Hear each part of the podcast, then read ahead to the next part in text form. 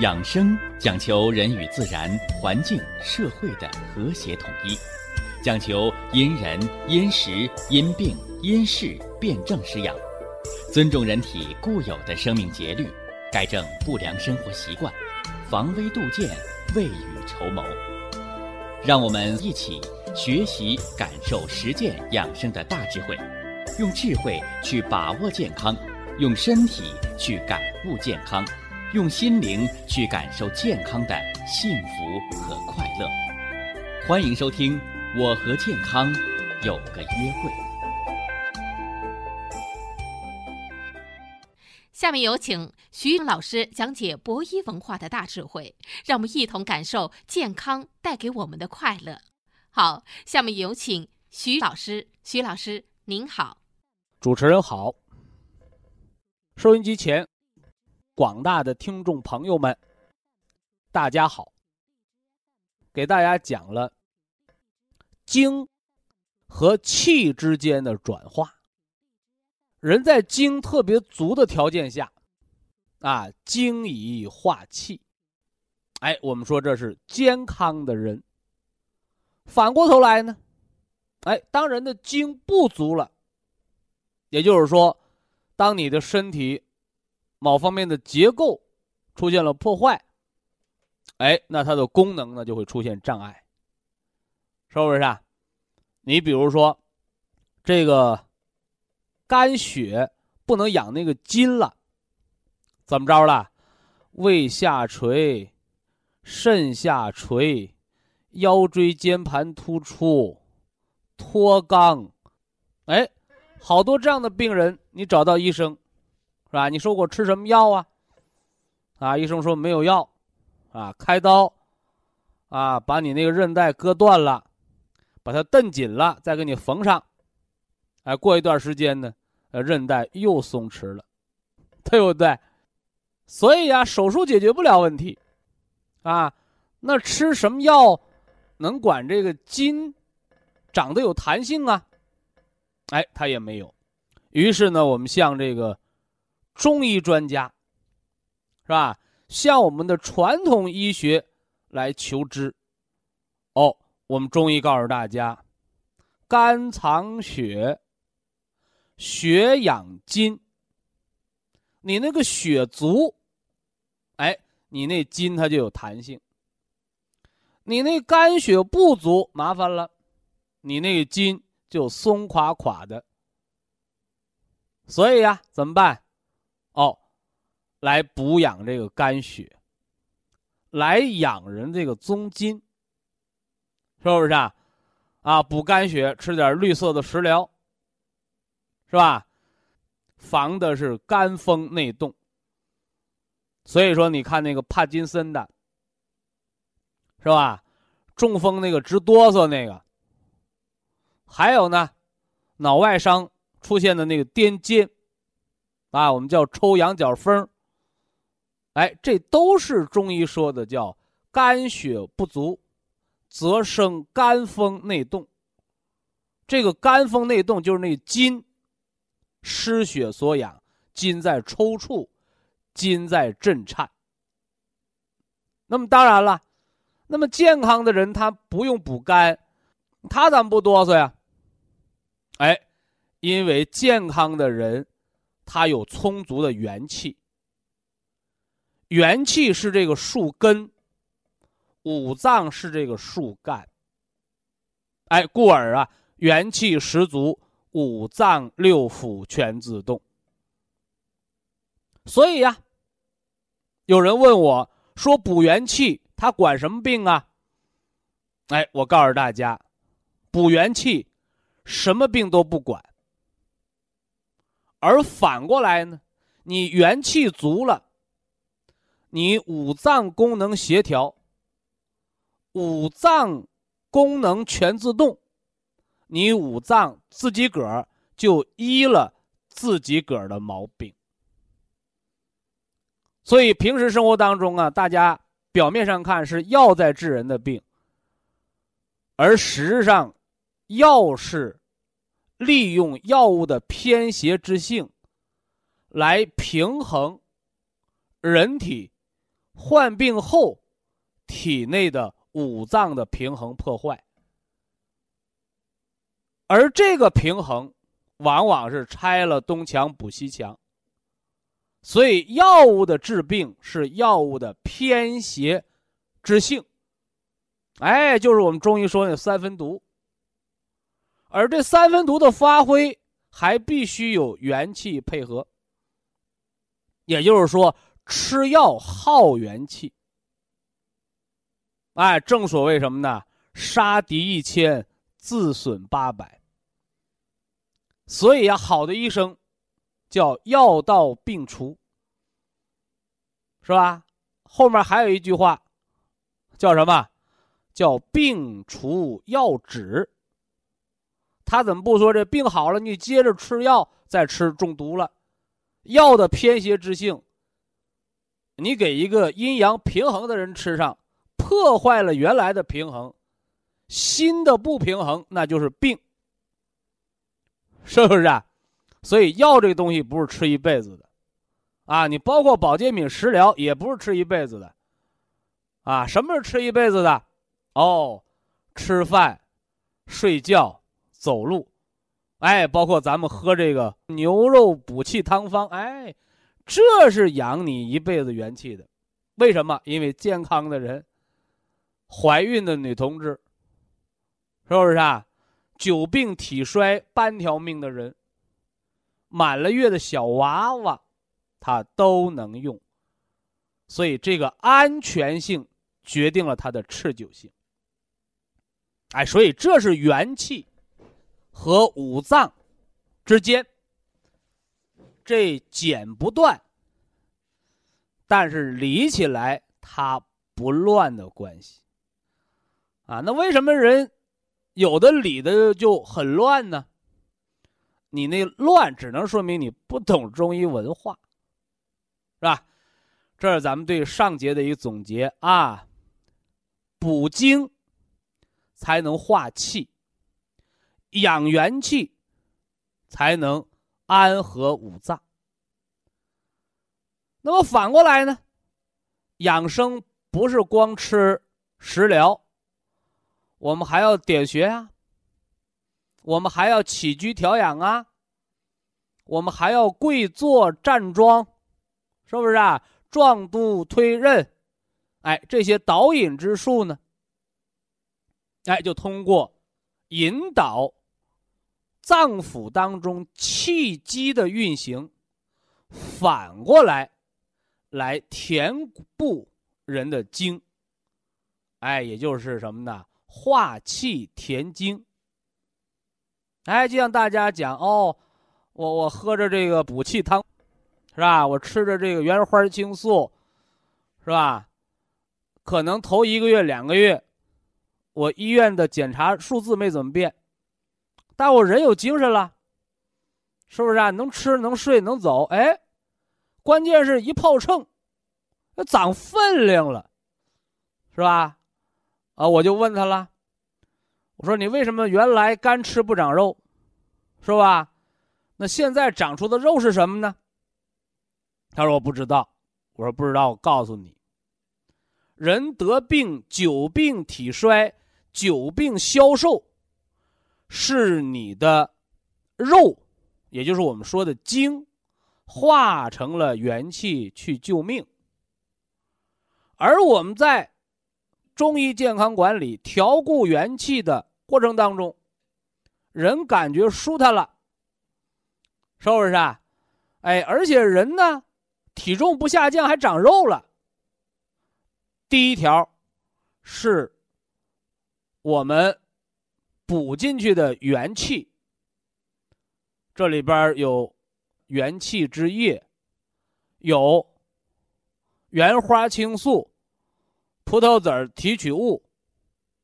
白藜芦醇，这里边的什么呢？元气之阳，元阳之气吗？所以先补进去的阳气，它先还你那个利息，哈，啊先解除你的痛苦和不舒服感，啊，等到你舒坦了，能吃了，能睡了，能走了，哦，长肉了。什么是肉？肉就是精，哎，就是你的元气存储下来的余粮，啊，存储下来余粮。那么等你这个肾精存的足了，是吧？身体不再消瘦，也回到正常体重了，肉不再长了，啊，你千万不要担心，啊，我补元气，吃原花青素、白藜芦醇，喝着补气汤，能给我喝成大胖子不？告诉你，元气十足、五脏调和的人，你那瘦子，我让你长肉；你那大胖子，嘿，我让你减肥。为什么？因为元气十足的人，他是个阴阳和合之人，阴阳平衡的，哎，他是一个自动的一个调理。说等你那瘦子长完肉，长到调和了，啊，强壮了，哎，那你余下来的元气干什么了？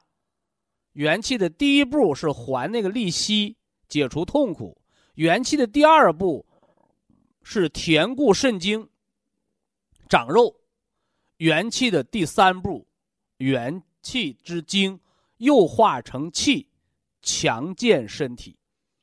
还说第三步才是，哎呀，我有用不完的力气啊！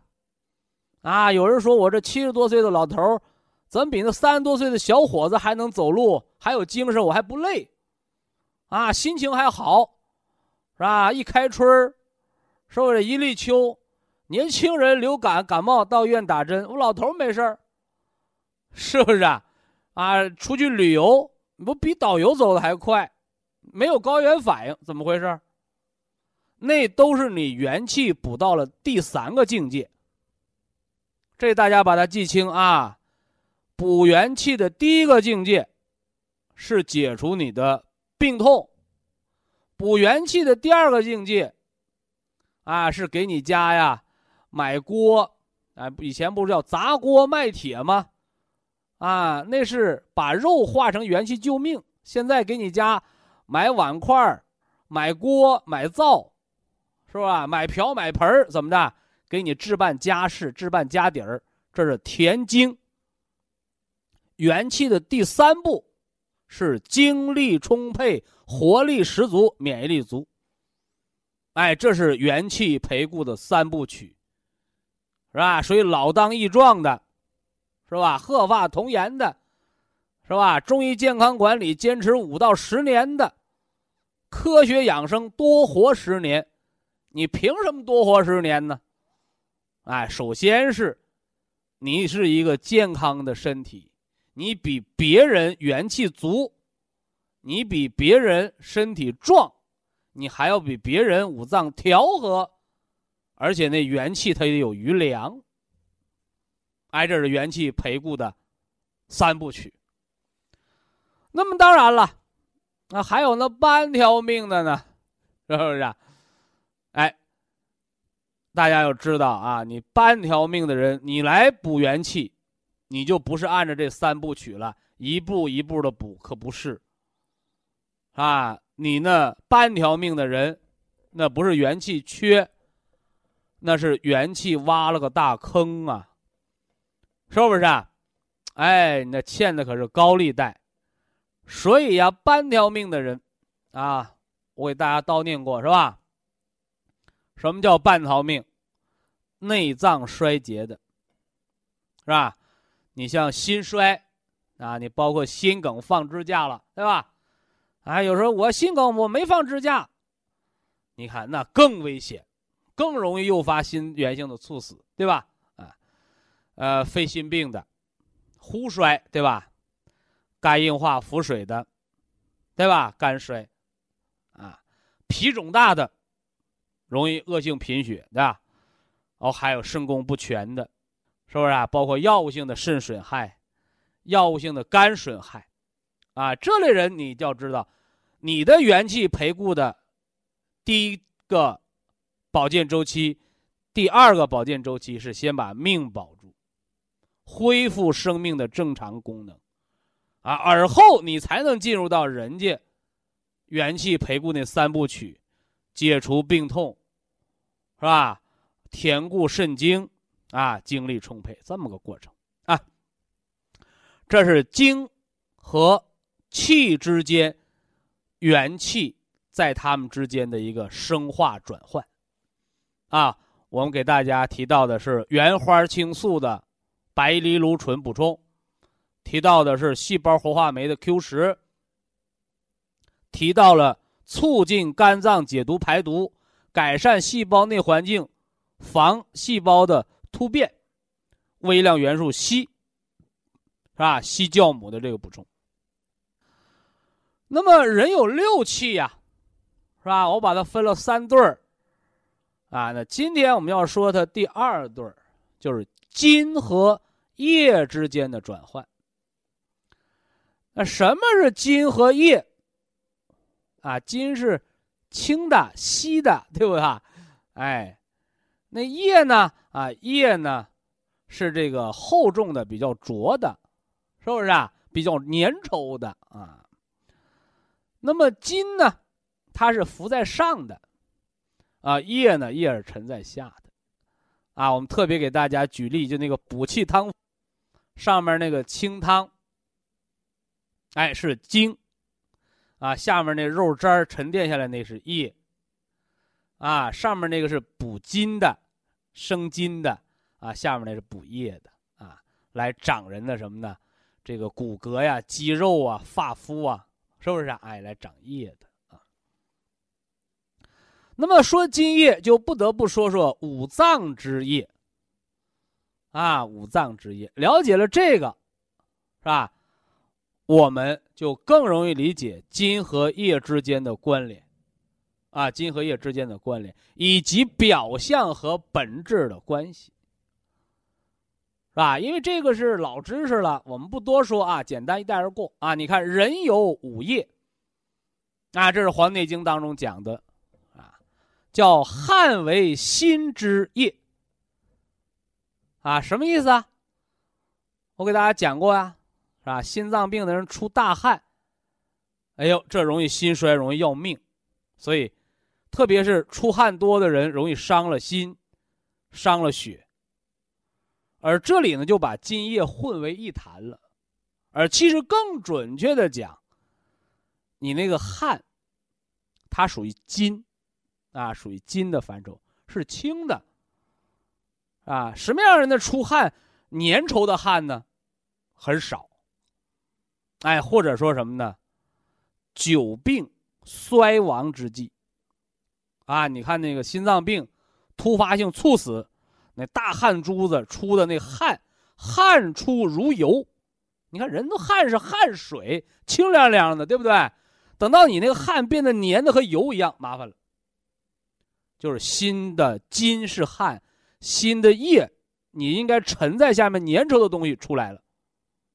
那心脏就亡了血了，这就容易心衰要命了，这叫汗为心之液，是吧？天一热了，我们正常出点汗，运动后出点汗都正常，散热嘛，降温嘛，调节体温，对吧？但是不可出大汗，大汗亡阳，是不是啊？伤人的阳气，啊，那个年汗，啊，你看这年汗。汗如油出了，那是心血耗尽了。啊，那当然了，大家要区分一下啊。我们给大家吃那个雪莲，加上那个乌梢蛇的这个食疗，驱风散寒，是吧？我给大家讲过，这也出汗，对吧？也出汗，啊，三三种汗呢，还讲了，对吧？出凉汗，关节疼痛缓解，为什么呢？凉汗是寒，寒主痛。啊，出黄汗，啊，人家新买的那个白的 T 恤衫，好家伙，吃了你雪莲乌蛇粉啊，吃了雪莲加上那乌蛇，好家伙，雪白雪白的白 T 恤变成黄黄衬衫了，你黄 T 恤衫染色了，什么原因呢？啊，雪莲里边没有色素啊，你吃的食物当中也没那么多色素啊，啊，黄汗为风。哎，你体内有风，风化成了液，从黄汗排出来，你体内那个游走性的疼痛，包括头痛、窜着疼就没了，那个类风湿呢，关节合不拢、伸不直、鸡爪子似的。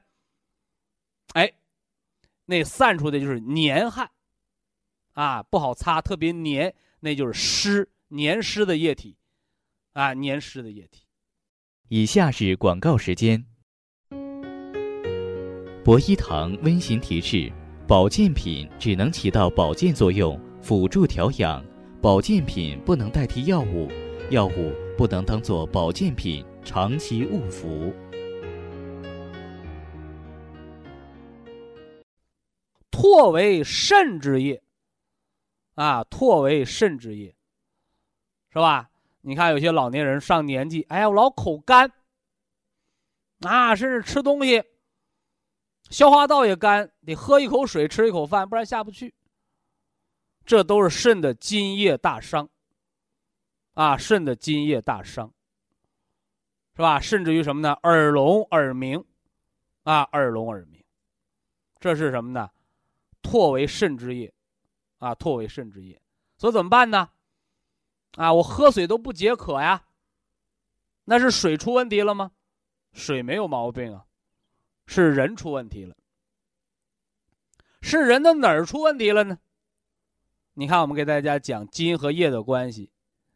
如果这个液呀是一壶水，那么津呢，就是把水烧开了。冒出那个水蒸气，哎，浮跃在上的升清的。那么人为什么会口渴呀？人为什么会口渴？就是感觉啊，这唾或者这津不足了，就会口渴。那口渴，我们喝水怎么才能达到解渴呢？啊，甚至有人问我，徐老师，喝冷水解渴还是喝热水解渴？通过科学实验、临床实践，我们都知道，热水是解渴的，是不是啊？尤其是热水，你严重口渴的人，再加上一小捏盐，那更解渴。那什么道理啊？哎，告诉大家，水喝水解渴，解渴的不是水，是水向上升腾、升清降浊化的那个津。来止渴的，所以古代就有望梅止渴的故事，是不是啊？人没喝水，曹操一指啊，前面就有梅林，酸酸的梅子，怎么解渴了？我没喝水呀，一想梅子，嘴一酸，哎呀，解渴了。为什么？哦，因为你产生了津。那这个津是怎么生成的呢？首先，它得有肾水。其二呢？它得有什么呢？心火。哎，其三呢，它还得有肺气。也就是说，人想喝水解渴，人想不渴，哎，你最起码是心、肺、肾这三个脏腑它的功能是正常的。所以呀，我们给消渴的人，是吧？我们给那些啊老爱上火。口舌干燥的人，你给他喝水，那个不叫治病，越喝水尿的越多，完了还不解渴，反而耗伤了更多的肾精，怎么办？哎，我们给他吃人参。哎，人参的作用叫生津止渴。哦，好多人都把人参当成了一个呃大热的大火的药，其实非也。大家你要知道啊，人参长哪儿啊？是不是啊？它是长云南的红土地，还是长那个陕西的黄土高坡？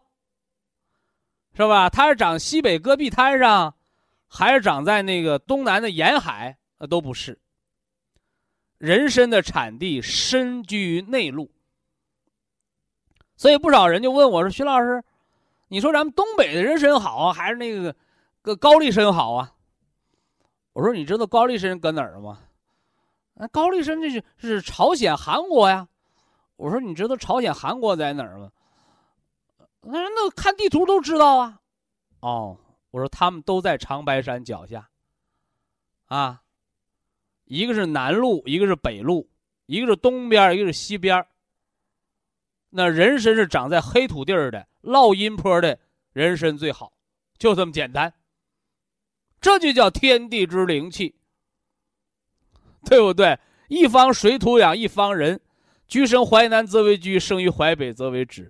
物以稀为贵，是吧？好东西价格别卖低了，好东西你把价钱卖低了，不当你好东西了，就这么简单。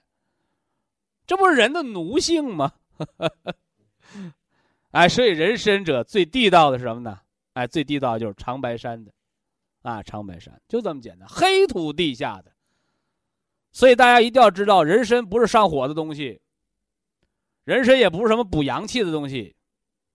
人参是滋阴的，怎么滋阴？哎，《黄帝内经》说：“孤阴者不生，孤阳者不长。”好多人认为滋阴就是喝水，啊，补阳气就是烧火。那是一根筋，啊，头脑简单、四肢发达的思维模式。啊，我们祖国中医传统中医文化。它讲究的是什么呢？哎，讲究的是运化。所以人参为什么滋阴？因为人参人家自己带着什么呢？啊，自己带着热宝来的，对不对？就像我们说吃泡面，没有热水，你搁什么泡啊？哎，人家自己带热水壶呢，把面泡上了，人能吃的。你冷水泡的，你吃不上。所以人参。表面上它是补阳的，而实际上它根本是滋阴的，而且是大补元气、生津止渴、滋五脏之阴液，是不是？哎，这是它的生津止渴的作用。所以这回大家长知识了，喝水不解渴怎么办？说明你那生津的功能出问题了。生津的功能出问题怎么办？哎，补肾的阳气。养心的什么呢？阴血，回后呢调和肺气。心肾相交，水火共济。所以生津最好的方式是什么？不用吃药，最好的方式是睡觉，是吧？那除了睡觉呢？啊，上下沟通嘛，啊，叩齿提肛吞津咽液法，这是内部的五脏导引术。那外边来点大动作的，啊，脚要热，头要凉，是不是啊？我们常说呀，啊，人要坎中满，离中虚，啥意思啊？我兜里揣一百块钱，哎，我就想花十块钱去办事儿。这是中国人，这是中国老祖宗留下来的，叫什么？叫厚积而薄发，现在完了，啊，都跟老外学，是吧？自认为聪明啊，外国老太太贷款买房子，你没碰上经济危机呢，是吧？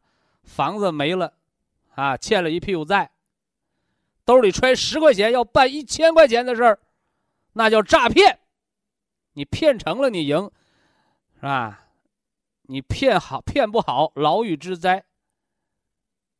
啊，心的欲望很强，而肾水没了，哎呀，我又想这又想那个，你看看你有多少肾精，你看看你有多大元气，你看看你有多大本事，是不是？哎，所以呀，现代人的疾病，它的共同特点，哎，就是坎中虚，就是肾精不足，啊，离中实。心火太旺，欲望太强就会生病。啊，所以现在养养生重要的是养心，把人的心病先治好，减少欲望，求真务实。啊，这不单是治病，它也是一个国家、一个民族，是吧？它的传统的文化的精髓。啊，说的有点远啊。啊，五脏之液，这又给大家说了一个唾为肾之液啊，唾为肾之液。是吧？你嘴里边有唾液，哎，一吃什么东西啊，很润泽的感觉，叫肾精足。回后渴了，啊，喝了水，干喝水不解渴，哦，你那生津的作用出问题了。用什么？用人参啊，用人参。而不是单纯的用寒凉的药。你越用寒凉的东西，你越用泻火的东西，怎么着？伤了液，那就更没有筋了，等于把那锅都熬糊了，熬干锅了，你还蒸什么馒头？是吧？你那只能烤馒头片了啊。呃，这是唾，啊，还有呢，啊，还有泪为肝之液，人这个眼泪啊，人这眼泪。啊，肝血足，哎，人呢眼睛是润泽的，你肝血不足呢，人的眼睛就是发红发肿，甚至人的眼睛摩擦，哎，眼睛结膜发炎了，是吧？角膜发炎了，怎么着啊？哎，肝的液体不足，津液不足，不能滋润它了。哎，所以我们要做明目的水火疗法。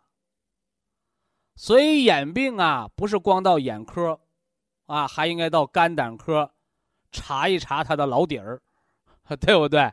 哎，所以我们养肝，啊，我们菊花明目，是吧？我们这叶黄素滋养视网膜，哎，它是在一条线路上的，啊，这个大家把它学习好，是吧？认识好，掌握好。那么。这个泪为肝之液，有的人又会问我，是吧？那为什么有的人老哭老哭，把眼睛哭瞎了？哎，那个叫啥？叫涸泽而渔，是吧？你肝一动情，你那眼睛就流泪。后来你哭到什么时候瞎的？你记住，有眼泪瞎不了。啊，人情志过度，把眼睛哭瞎的人，记住，先是把眼泪哭干了，肝血耗尽，你下一步就是失明，就是把眼睛哭瞎了。那么还有一个，那人到底要不要哭？记住，中医哭笑治病，是吧？好多人对我的节目最早的评价：嬉笑怒骂，养生调病。说怎么骂人那么批评？啊，那么批评那个听众，他怎么还愿意跟他说？你记住，你找我是干啥的？你找我不是花钱买喜歌听的，你找我不花钱，你是要听忠言逆耳，听调达语音，听开窍之语。听完了，给你数的一通，甚至有的让我数的节目都哇哇哭。说这个中医健康管理，那不是心理访谈节目。那顾客哭什么呢？你不就是想保健、想养生？你哭什么？你知道吗？他在我这儿哭完了，他回到家，他病好一半你知道吗？所以，泪为肝之液，流泪可以疏肝解郁。哎，可以疏肝解郁，但是别哭多了。嘿嘿，哭多了怎么的？哎，哭多了也伤肝。哎，哭多了还伤脾，哭的不想吃饭。哎呀，好人悲伤了，哎呀不饿了，哭的吃不了饭，哭没劲儿是不是啊？啊，所以情志有度啊，情志有度啊。这汗为心之液，唾为肾之液，泪为肝之液，啊，还有什么？还有涎为脾之液，啊，就是我们说那哈喇子。啊，得胃气者生，失胃气者死。看什么？就看你吃东西知不知道馋，有没有胃口。啊，所以有个成语叫“垂涎三尺”，说明这人脾的功能特别好，有胃口，啊。但是你见饭不知道饿的时候，你那脾就要出问题了，啊。所以健脾，喝炒米水，把米炒了泡水喝，是吧？这种焦糊的气味哎，可以来开开脾胃。还有什么？草枣水。哎，就是我们说那开胃汤嘛，啊，这都是健脾开胃的啊，健脾开胃的。那么回过头来，我没见着好吃的，那就哈喇子多老长呢，那麻烦了。小孩呢是脾虚，是脾把不住门漏精了；老人呢，老人是中风后遗症，痰涎，痰涎那就不是正常的那个口水咸了，是不是啊？哎，你见着好吃的，你流口水；你没见着好吃，你流什么口水？那脾把不住门了，啊，要健脾，吃金色的调脾的，哎，调点这个这个这个双歧杆菌，是不是啊？要健脾啊，健脾，啊，大山楂丸啊，一旦脾不好，你是不是血脂高啊？啊，是不是贫血呀？你这都来。以下是广告时间。博一堂温馨提示：保健品只能起到保健作用。辅助调养，保健品不能代替药物，药物不能当做保健品长期误服。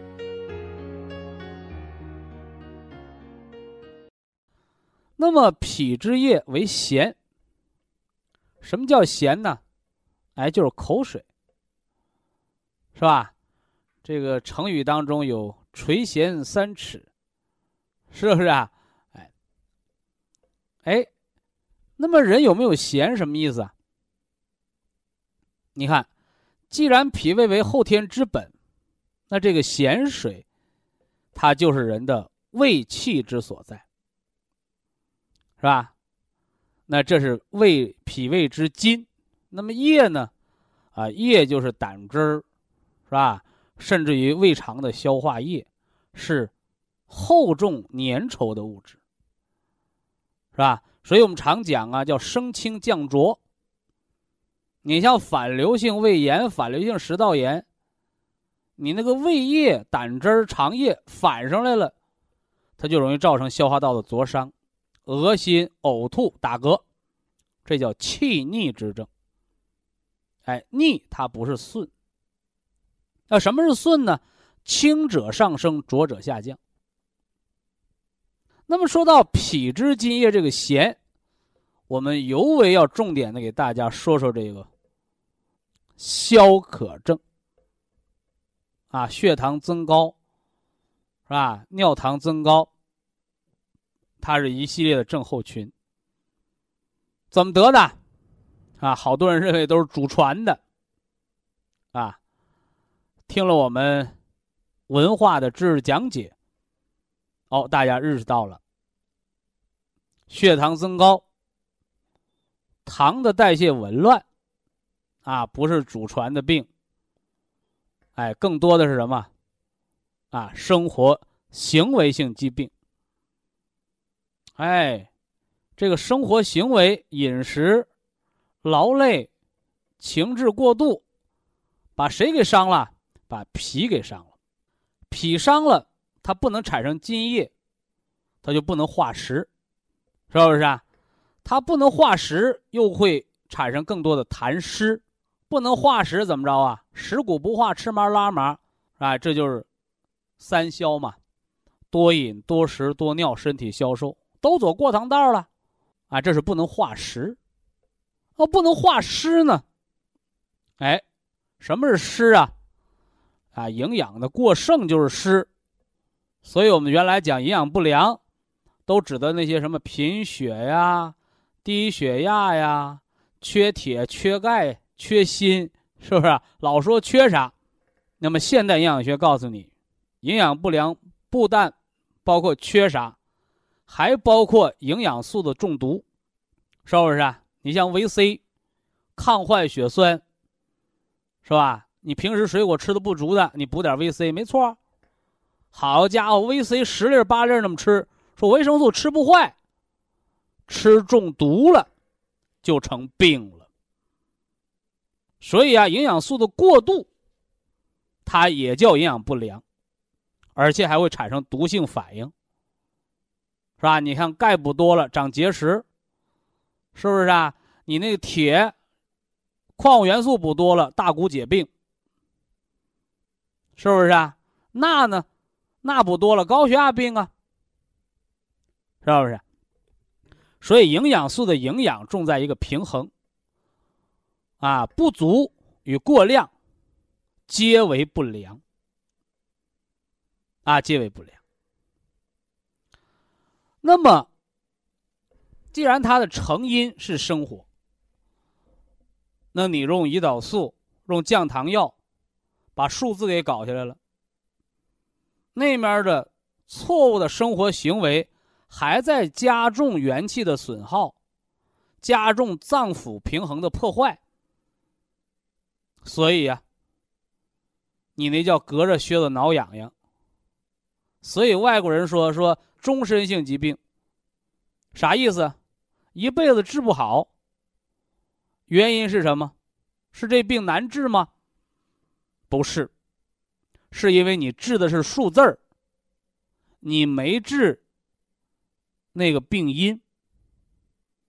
生活行为的错还在，元气的损耗还在，脏腑的破坏还在。哎，所以现代医学家，包括好多欧美国家的这个智者，是吧？养生的大家，哎，人说了，啊，解决二十一世纪人类生存健康的问题的钥匙，在东方。东方是哪儿？哎，就是我们中国呀，是吧？是我们中国把中药提纯了，往血管里打针吗？啊，不是的，在于中国古老的智慧。啊，什么是中国古老的智慧啊？啊，《黄帝内经》《易经》《道德经》《论语》《中庸》《大学》，是中国的传统医学，《本草纲目》啊，是这些传统的医学和人文的文化智慧。所以近些年来呀，这个中医调治取得了卓越的成绩，是吧？是补维生素吗？不是。是吧？呃，是给挂点滴吗？不是，那是什么？啊，先找病因，找到生活照病的原因，而后补足元气，安和五脏，是吧？你看，特别这个血糖高，啊，为什么和那个脂肪肝、和那个高尿酸血症、肾衰竭、尿毒症是啥？肾功不全呢？是吧？血里边的尿的成分多了，它也是痰湿啊，是不是？哎，叫脾不化湿，肾不利尿，是吧？为什么还得关节炎？为什么得冠心病、心梗啊？啊，肝不调达。为什么情志不好啊？还容易得抑郁症、烦躁啊？啊，脾积不舒。哎，所以呀，我们的传统的中医药文化。它不但是科学的，更准确的讲，传统的中医药文化它是超现实主义，甚至远远的超过了科学。不是中医文化追着科学在走，而是现代的科学追着中医药文化的智慧来实践它，来证明它。哎，所以我们现在读古代经典。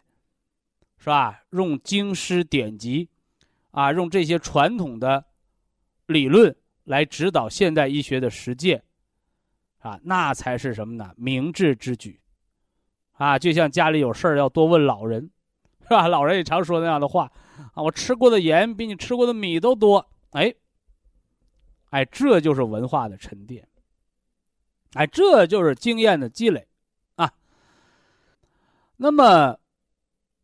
脾湿还和什么有关呢？哎，还和湿疹，啊，还有那个慢性结肠炎拉稀，哎，这都是脾主津液，津液出问题了，啊，津液出问题了，轻者不能上升，那你下下来了，那就成了拉跑肚水了，是吧？那浊者不能下降呢，那淤在体内就是什么呢？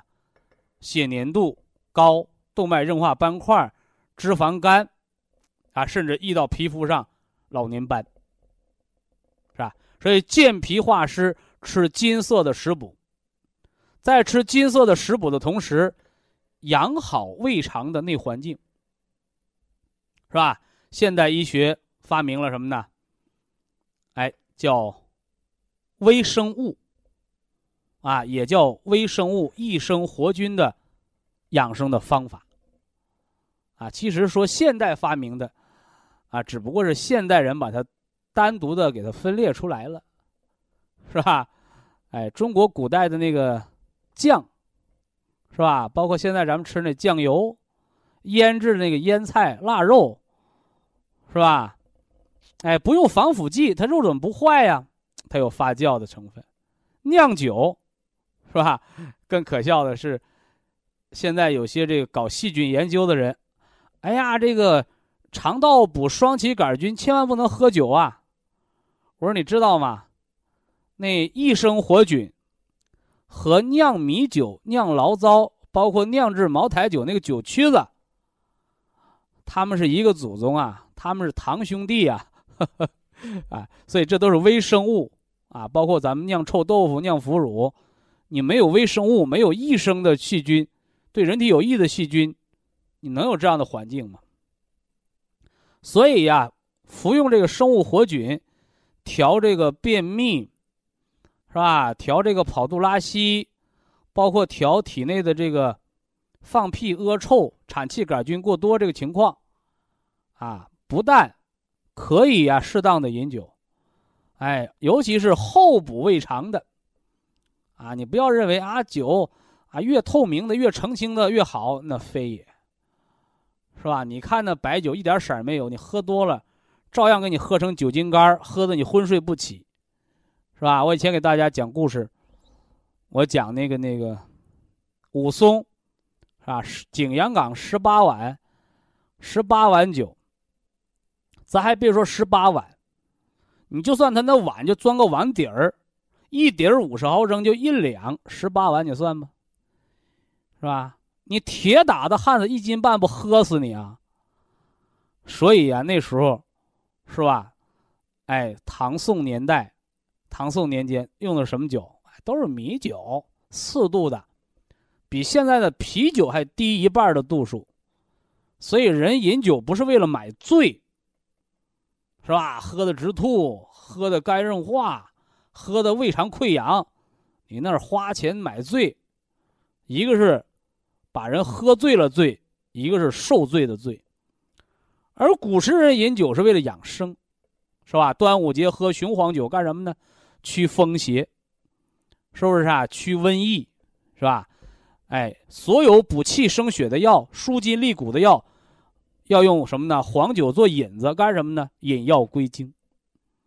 所以呀，胃肠、脾胃亏虚的人，你不但呢可以吃双歧活菌，而且我建议大家啊，你能用点地道的，是吧？米酒，是吧？或者偏度数高的。够年头的那个黄酒，一次五十到一百毫升，晚餐而用。我告诉你，它的养生作用更强，啊，更强，啊，喝酒不是为了买醉，哎，喝酒是为了，哎，以酒之，啊，五谷之精，养脾胃，啊，利肝胆，啊，舒筋骨，是吧？所以别把酒的文化。啊，给这个什么呢？失传了啊！这说的是脾之精为咸啊，补足元气，调和肝胆啊。肝为将军之官，把肝脏养好了，就是给这一年的四季养生、五行、中医调理做一个良好的开端，是不是啊？虚则补之，实则泻之。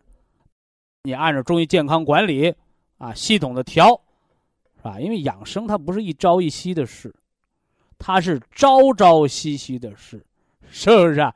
养生不是三分钟热血，是吧？养生一定要遵循着传统的文化啊，遵循着天地自然和谐统一这么一个原则来进行调。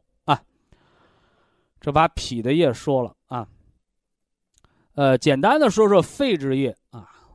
这个其实我有个老话儿啊，现在好多医院的医生也在用，啊，这是我十几年前提的啊，叫“咳而有痰无大病”。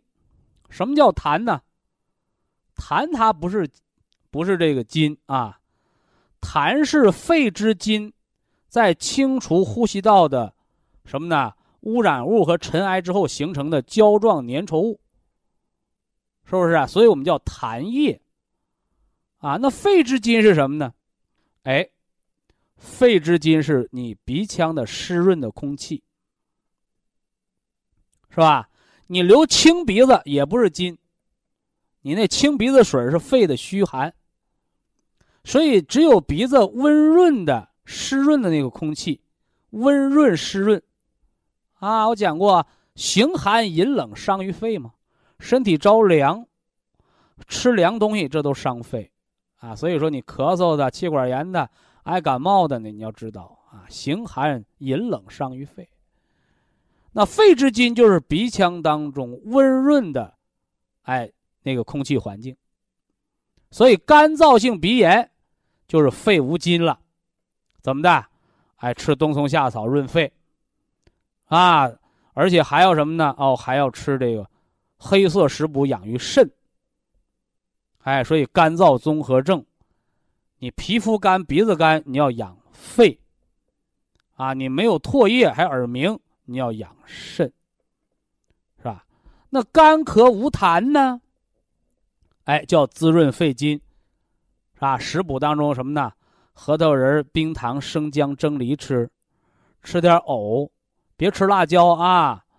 啊，老爱咳嗽的，你看啊，我们讲过，春天的时候我劝大家吃什么？哎，春天的时候劝大家，哎，吃点辣椒啊，吃点蒜呐，吃点大葱啊。说春天肝经当令，五行属木，它不应该是酸吗？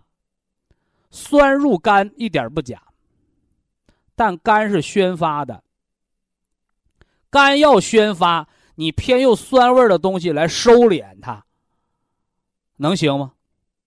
所以春天要生发，不要待在家里，要走到户外去。所以春天适当的吃点辣味的东西，利于肝的阳气的生发。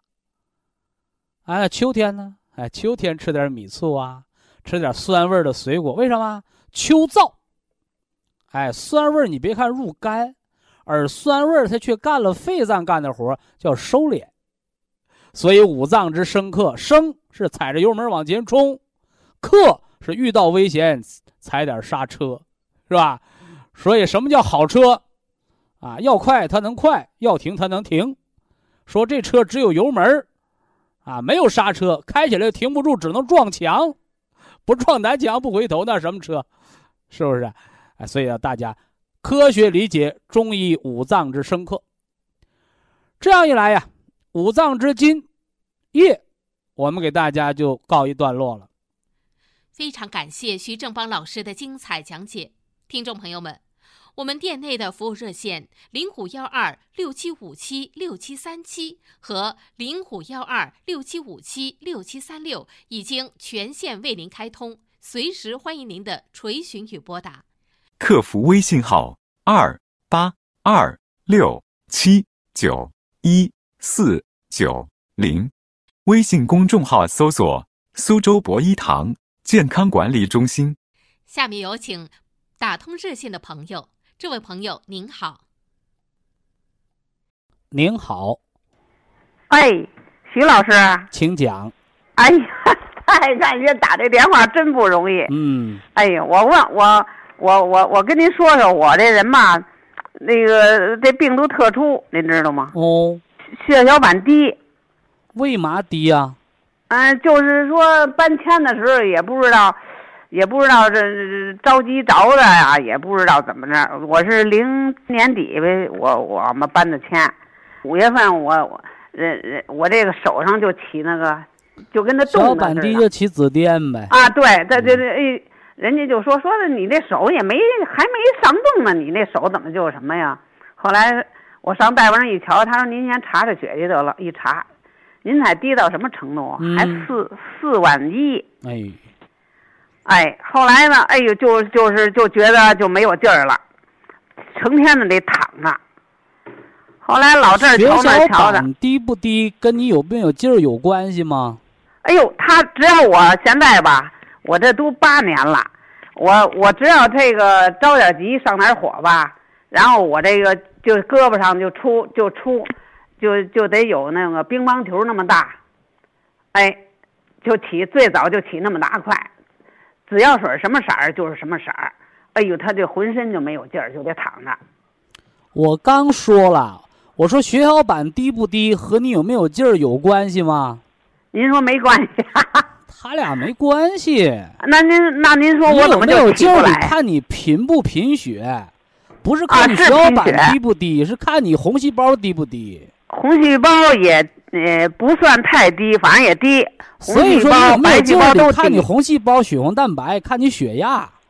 你血小板或者高或者低，他管你有劲儿吗？他不管你有劲儿啊。